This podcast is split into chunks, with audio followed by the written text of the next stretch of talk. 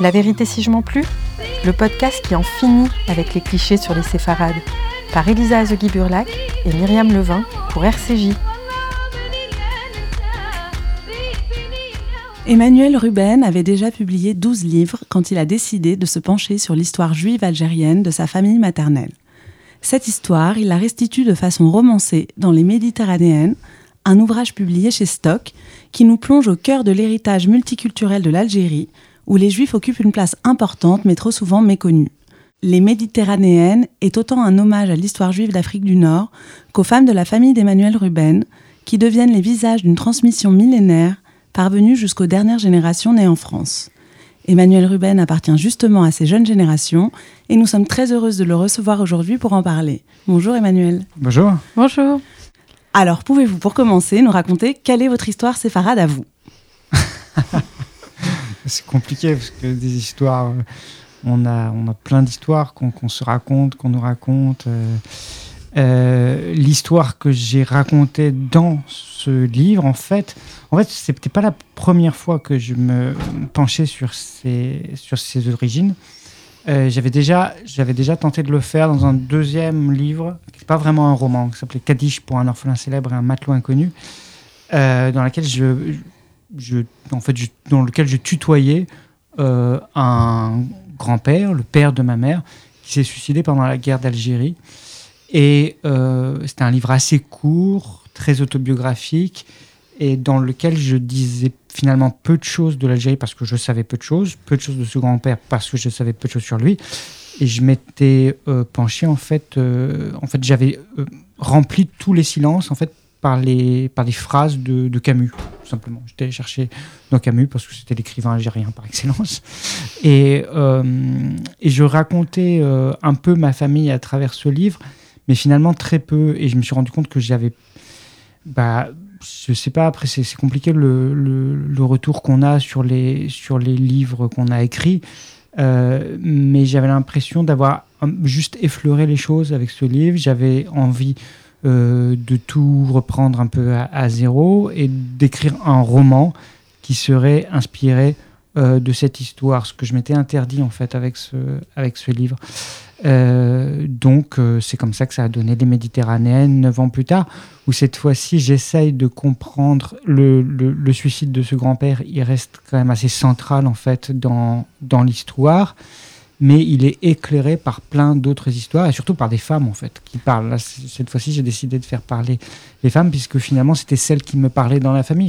J'ai passé beaucoup de temps euh, j'ai passé beaucoup de temps avec toutes les femmes, de, avec euh, ma grand-mère, qui s'appelait Mamie Baya, comme la grand-mère du livre, euh, avec mes tantes, celle qui s'appelle la tante Déborah, les autres tantes. Donc en fait, c'est un livre qui est nourri des récits de toutes ces femmes, et c'est pour ça que chaque chapitre porte le, nom d'une de ces femmes. Et, et, donc il y a neuf, il y a neuf chapitres neuf femmes, neuf bougies, comme euh, les, bougies de, ben, de. On va y revenir euh, sur euh, cette transmission féminine, mais est-ce que vous pouvez juste nous raconter, je crois que c'est votre branche maternelle qui était algérienne, est-ce que vous pouvez nous dire un peu, nous, nous remettre dans le contexte de votre famille? Eh bien, donc je viens d'une famille juive d'Algérie. De Constantine. j'ai cherché, j'ai fait des, recherches généalogiques je suis remonté jusqu'au milieu du XVIIIe siècle, ils étaient tous de Constantine, personne. Alors qu'avec quelques exceptions, j'ai quand même trouvé une personne de Tunis et une personne de Renchela, c'est euh, vraiment à la frontière tunisienne. Euh, sinon, ils étaient tous de Constantine. Alors qu'on m'avait raconté des choses un peu différentes. Ma, grand-mère avait tendance à me raconter qu'une partie de la famille, euh, donc la famille c'était des Atali et des Herbibes, on dit qu'avec les Herbibes on remplissait la moitié des synagogues de, Constantine. Et c'est vrai que si on va à Constantine, il suffit d'aller au monument aux morts et vous voyez que la moitié des morts pour la France sont des Herbibes. Euh, on m'avait raconté que les Atali venaient. Alors les Herbibes, c'est, vraiment un nom berbère, donc euh, c'était des Juifs d'origine berbère on m'avait raconté que les Atali venaient d'Italie. Euh, en réalité, j'ai rien trouvé qui pouvait même. J'ai un oncle qui a fait des recherches qui, me dit qu'il viendrait d'une ville des Pouilles qui s'appelle Trani. J'ai rien trouvé de, tout ça.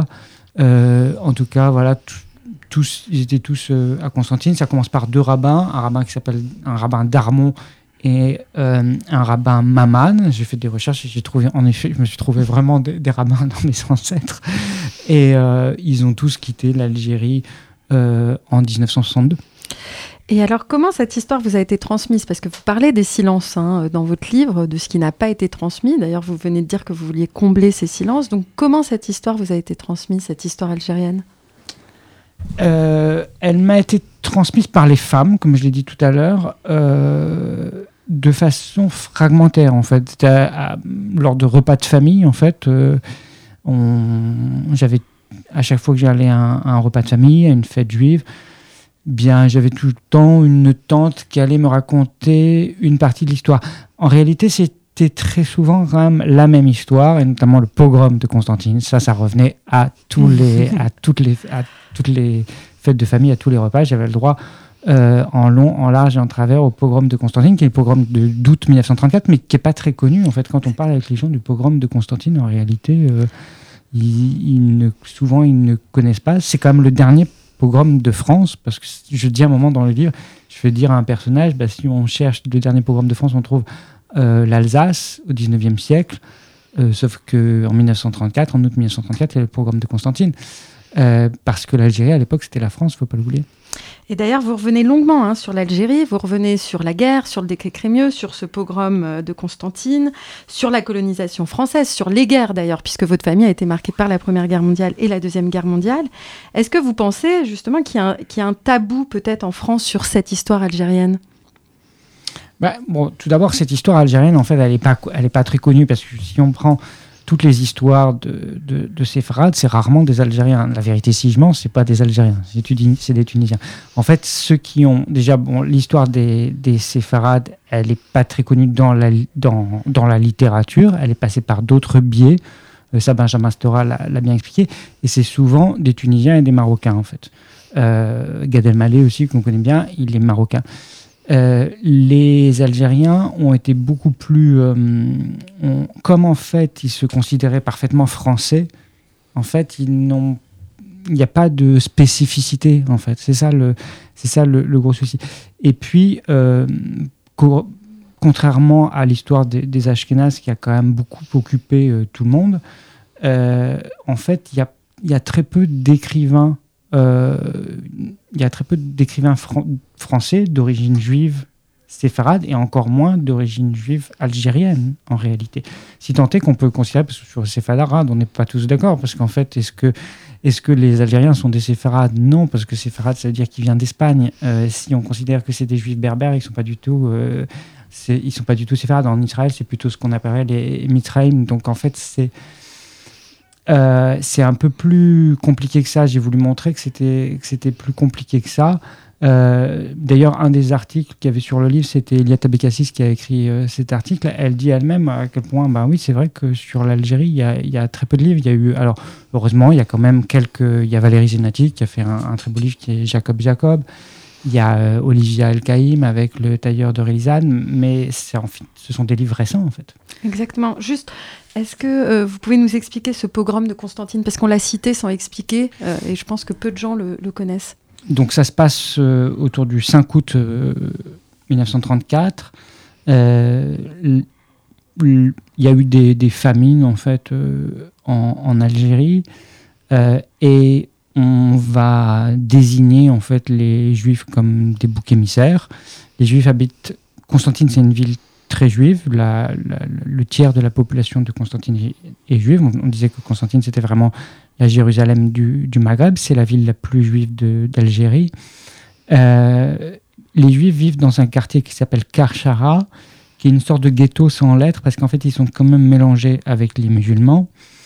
Et euh, les auteurs du, massacre, ce sont en fait des crèves-la-faim qui sont arrivés de tous les, douars alentours, euh, qui, sont, euh, bah, qui ont été obligés de quitter leur douar à cause de la famine, qui vont se retrouver euh, dans Constantine et on va leur désigner un, bouc émissaire suite à des rumeurs. Il y a eu aussi il y a cette famine, puis il y a aussi des rumeurs de la, disparition d'un notable musulman qui s'appelle le docteur Benjeloul, qu'on n'a pas vu à une réunion.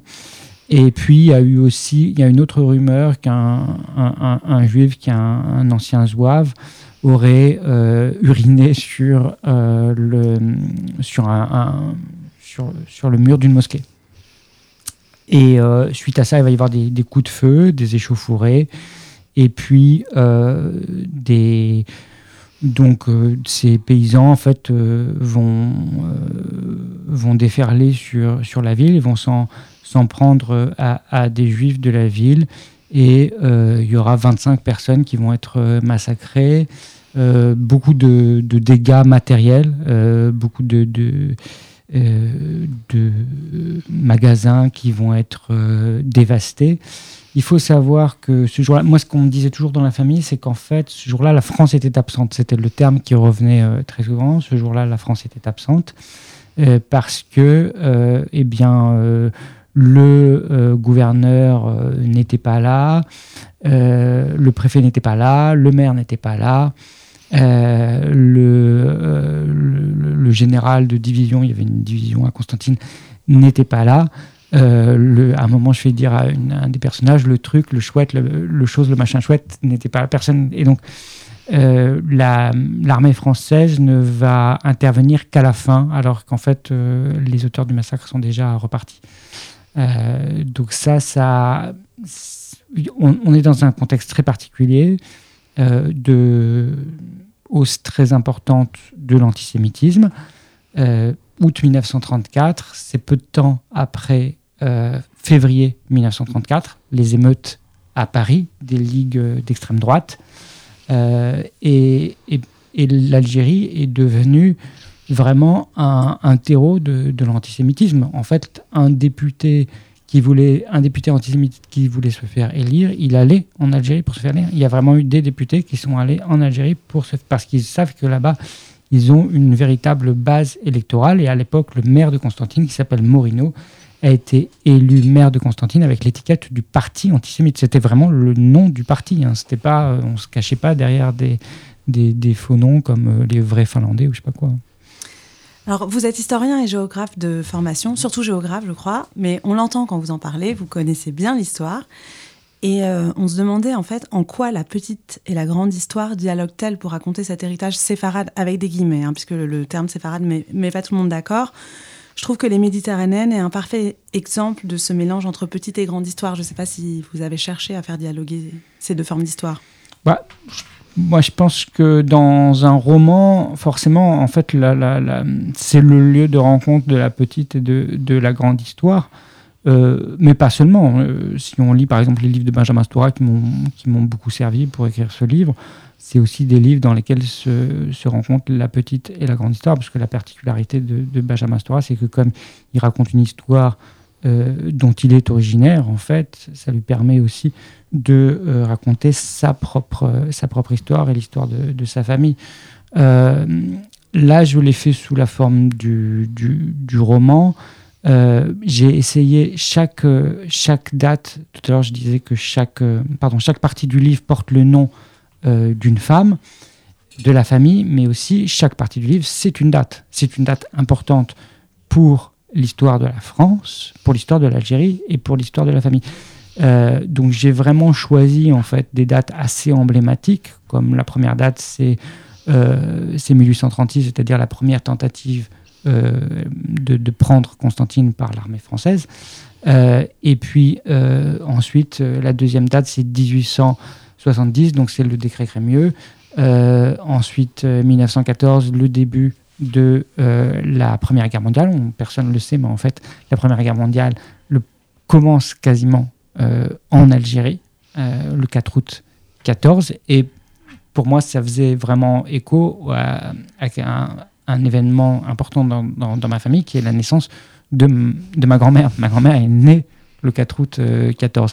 Et on, ignore souvent qu'en fait, le premier mort de la guerre de 14, il meurt en Algérie. C'est le malheureux qui allait allumer le phare euh, de Beaune et qui va être euh, aujourd'hui à Naba et qui va être en fait euh, qui va qui va périr en fait sous les coups d'un d'un croiseur allemand ce jour-là se pointe, qui tire un coup de canon, et il se prend un coup de canon.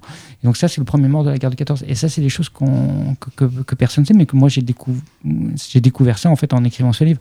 Et puis ensuite, il y a 1945 avec le, avec le massacre de, de. On, parle souvent du massacre de Sétif, mais on connaît un peu moins le massacre de Guelma qui a lieu en même temps, le 8 mai 45. Voilà, je ne vais pas dérouler toute l'histoire. tout le livre, mais, mais je m'étais rendu compte que je, pouvais prendre quelques dates très importantes pour l'histoire euh, de cette famille qui, qui l'était aussi pour l'histoire de la France. Alors vous venez d'évoquer le souvenir de votre grand-mère qui fait partie de la galaxie des personnages féminins euh, qui peuplent ce livre. Vous l'avez un petit peu évoqué, mais vous avez choisi de raconter cette histoire à travers des voix de femmes. Pourquoi, même si vous avez un peu commencé à répondre, pourquoi avoir choisi des femmes? Est-ce que ça apporte quelque chose au récit que ce soit porté par des personnages féminins? Bah, en fait, euh, je ne l'ai pas vraiment choisi parce qu'en fait, je ne pouvais pas faire parler les hommes tout simplement parce que les hommes ne parlaient pas dans la famille. En fait, une des raisons du, tabou, c'est que euh, les, les, hommes que je connais qui ont, qui ont grandi en Algérie, qui ont vécu, qui ont vraiment vécu en Algérie, euh, donc mes oncles, ils ont fait la guerre d'Algérie. Donc en fait, il y a ça, ça c'est l'indicible, véritablement, la, la, guerre d'Algérie. Ils n'ont jamais voulu. Ils ont jamais voulu parler de ça parce que c'était d'autant plus, pour eux, c'était d'autant plus douloureux qu'en fait, ils ont fait cette guerre d'Algérie sur leur propre sol, en Algérie, dans l'uniforme de l'armée française, contre euh, les Arabes avec lesquels ils, étaient, enfin, euh, qui, qui, côtoyaient tous les jours, en fait. Donc pour eux, c'était une guerre euh, vraiment fratricide.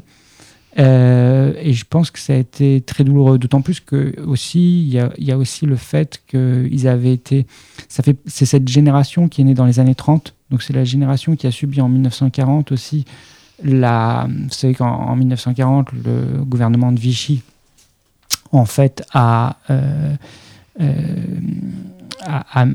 annulé le, décret Crémieux et donc ils se sont retrouvés à un moment donné sans, euh, pendant quelques années, sans la nationalité française. Ils ont été défrancisés et ils ont été retirés des pour pour cela on les a chassés en fait des écoles. Donc il y a une sorte de, double traumatisme pour ça, puis ensuite la guerre d'Algérie. Alors que les femmes en fait elles parlaient beaucoup plus volontiers et aussi, c'était une manière de, euh, pour moi, un peu de, rendre justice parce que euh, si je, mon, arrière-grand-père, qui s'appelait Ruben, qui a fait la, guerre de, de 14, je sais tout sur lui. À un moment, je dis, euh, je, je, je connais, je, je, sais quand il est né, je sais quand il est mort, ou je sais quel métier il faisait, je sais où il a fait la guerre de 14 euh, j'ai tous les détails de ses faits militaires. Je sais toutes les maladies qu'il a ramenées de la guerre, notamment le fait qu'il a été gazé euh, à 70%, comme c'était. Il a en fait son livret militaire est assez fourni. Je sais même les blagues qu'il faisait. C'était quelqu'un d'assez drôle et tout ça. Euh, si je prends mon arrière-grand-mère, qu'on appelait la mémézette, ben en fait je sais rien sur elle. Et j'ai une photo, et cette photo, même son visage est déchiré sur la photo. Donc c'était une manière aussi de, leur rendre justice. Si les femmes étaient celles qui me parlaient de l'histoire, qui me racontaient l'histoire, en revanche, l'histoire avait laissé très peu de, traces euh, de, leur vie. Euh, votre famille va rejoindre la métropole euh, à plusieurs moments et vous dites quand même que votre famille a gardé les séquelles de cet exil et que même les générations qui sont nées en France finalement ont gardé les séquelles de, cette, de cet exil. Est-ce que vous êtes guéri aujourd'hui? Non, moi, je, suis un des premiers, oui, qui, qui à être né en, sur le, en France il y en a eu quand même quelques-uns avant moi. Euh, je ne suis pas un produit direct de la guerre d'Algérie, alors alors qu'il y a dans ma famille d'autres personnes que je, dont je me suis inspiré pour, pour le livre, qui sont des produits directs de la, de la, de la guerre d'Algérie. En fait, quand ma tante est arrivée, euh, donc la, grande sœur de ma mère, quand elle est arrivée en, France, euh, eh bien, elle a tout de suite donné naissance à son premier enfant. Euh, et ça, ça c'est une génération qui porte vraiment euh, le, traumatisme euh, de, de, la guerre. J'ai une autre cousine dont je me suis inspiré aussi. C'est des choses qui sont assez, assez douloureux d'en parler, c'est assez compliqué. Moi, j'étais un peu mal à l'aise avec ça parce que je sais très bien que je savais très bien que c'était des personnes qui, qui, portaient ce, qui portaient ce traumatisme vraiment dans leur chair en réalité, avec euh, parfois euh, bah, soit des. Alors c'est difficile de savoir si on peut imputer, mais bon quand vous avez des enfants qui ont des gros soucis de santé et qui viennent de naître, qui sont nés pendant la guerre ou juste après la guerre ou juste après un exil alors c'est toujours euh, hasardeux, mais euh, disons qu'on a tendance à vouloir euh, faire un lien. Et, et c'est vrai que c'est quelque chose qui m'avait qui m'avait marqué. et donc j'ai décidé, j'ai décidé d'en parler dans ce livre, même si c'était quelque chose de, de, complètement, de complètement tabou. Euh, après, il paraît qu'il y a 14 générations, hein, donc euh, je vais pouvoir. Euh, vous savez, c'est ce qu'on dit, hein, c'est ce que c'est, ce que disent les, enfin c'est ce que disent les les recherches en épigénétique. C'est que, je ne sais pas si vous connaissez l'histoire de la, souris, hein, c'est cette le fameux test qu'on a fait sur des souris. C'est une souris à qui on fait sentir, on lui fait sentir un parfum, et puis ensuite on l'électrocute. Euh, eh bien, euh, la, la, souris va, faire, va établir un lien entre le parfum et l'électrocution, alors qu'en réalité, il n'y a pas de lien, c'est juste que les deux événements ont été euh, concomitants. Et pendant 14 générations, on sait que les fourmis, pardon, les souris vont, peut-être que ça marche aussi sur les mhm. fourmis, je sais pas, les souris vont fuir le parfum qui a été suivi de l'électrocution. Donc, on, a. Voilà, c'est. Euh, la, la, douleur, elle se transmet euh, dans. Je dis à un moment que. Il y a cette phrase dans, dans le livre, c'est que chez les, chez les juifs, les, la mémoire euh, précède la, la naissance. Je ne sais pas si s'il y a ça que chez les juifs, mais je, je, pense que chez tout peuple qui a subi des persécutions, forcément, la mémoire va avoir tendance à, à précéder la naissance. Il y a un autre sujet qu'on ressent beaucoup tout au long de la lecture, c'est cette tension entre juifs et arabes, qui est une tension qu'on ressent en Algérie, mais elle est aussi présente en France, euh, dans, les discours de votre famille, elle est présente en Israël quand vous voyagez là-bas, et on la sent même présente dans votre identité, dans votre rapport à votre identité. Qu'est-ce que vous pouvez nous dire de cette... Euh, vous avez d'ailleurs parlé d'une guerre fratricide, de, quelque chose comme ça. Bah, euh, ce qui est assez euh, bon, ce qui est assez particulier, c'est que moi quand j'ai fait fait un voyage, j'ai fait le voyage pour, enfin je suis allé à je suis allé à, Constantine euh, et, j'ai été euh, frappé de sentir, j'ai vraiment senti quelque chose de très fort là-bas. Je, je, le décris dans, dans le livre à travers le personnage de Samuel. Je dis que son cœur euh, bat plus fort à mesure qu'il se rapproche des, des maisons de, de, ses ancêtres. Euh, j'ai eu vraiment, il s'est passé quelque chose pour moi euh, qui ne s'était pas passé, par exemple, quand je suis allé à Jérusalem. J'ai pas eu ce sentiment d'être chez moi. Donc en fait, je pense que je suis pas que, enfin, de, de, du côté, enfin par ma par, par, ma famille maternelle, je crois que je suis pas seulement juif, mais aussi un peu arabe, quoi. Donc on porte, on porte, on porte les deux. Ça, c'est quelque chose que je savais un peu, mais que j'ai quand même vraiment euh, découvert euh, là-bas. D'ailleurs, on, appelait euh, ces juifs d'Algérie, on les appelait Youd al-Arab, c'est-à-dire les, juifs des Arabes. C'est ce que j'ai essayé de décrire dans ce livre. C'est pour ça que finalement j'ai choisi comme titre Les Méditerranéennes, qui fait référence à une identité géographique, voire climatique. C'est qu'il y a des strates d'identité. On peut pas, on peut pas être réduit à une seule identité. Et euh, ces juifs d'Algérie, ils sont juifs, mais ils sont aussi arabes. Ce sont des juifs, des arabes, des berbères, des français. Euh, c'est un, un, mélange de tout ça. Euh, le, de même qu'on ne peut pas réduire euh, l'Algérie au fait d'être un pays arabe. Moi, un jour, euh, je me souviens très bien, pendant ce voyage en Algérie, j'ai eu le malheur de parler de pays arabe pour l'Algérie, et un Algérien m'a tout de suite repris en me disant, mais l'Algérie n'est pas un pays arabe. L'Algérie, c'est un pays berbère qui a été arabisé. Euh, donc, il y a des... C'est à la fois on est traversé par plusieurs identités. Chaque personne est un, un, millefeuille d'identités diverses.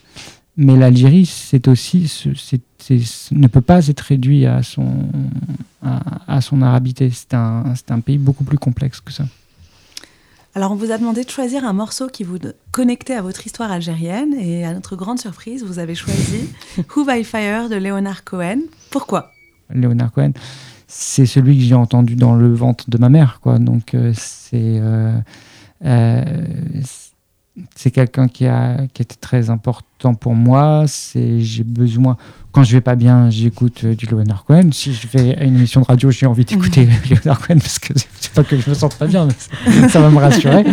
Euh, et, et, en fait, euh, il faut je le alors je, je cite ce, je cite cette chanson. Dans un des, chapitres qui est le chapitre sur 1973 puisque c'est la chanson qu'il est allé chanter euh, bah, quand il est allé encourager les troupes euh, israéliennes euh, pendant la guerre en, 1973. donc voilà, je trouve que c'est c'est comme toutes les chansons de, de Leonard Cohen, une chanson qui nous aide.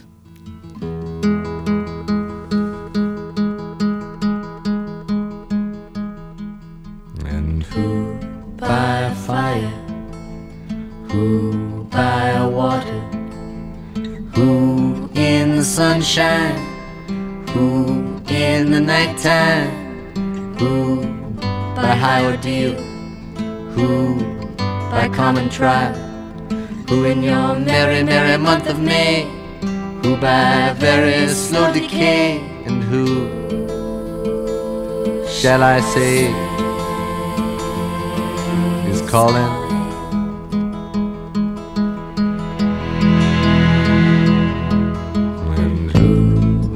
lonely slip. Ooh, by barbiturate. Ooh, in these realms of love.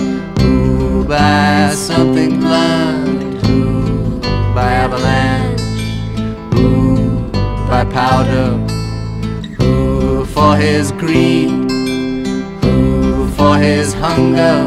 And who shall I say?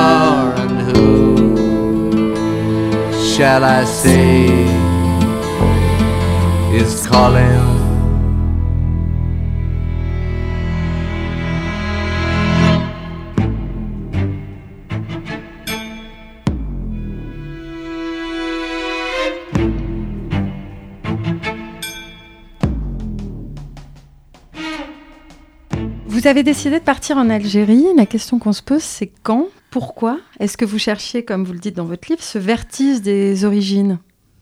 Ah bah je sais pas si je cherchais, mais je l'ai trouvé.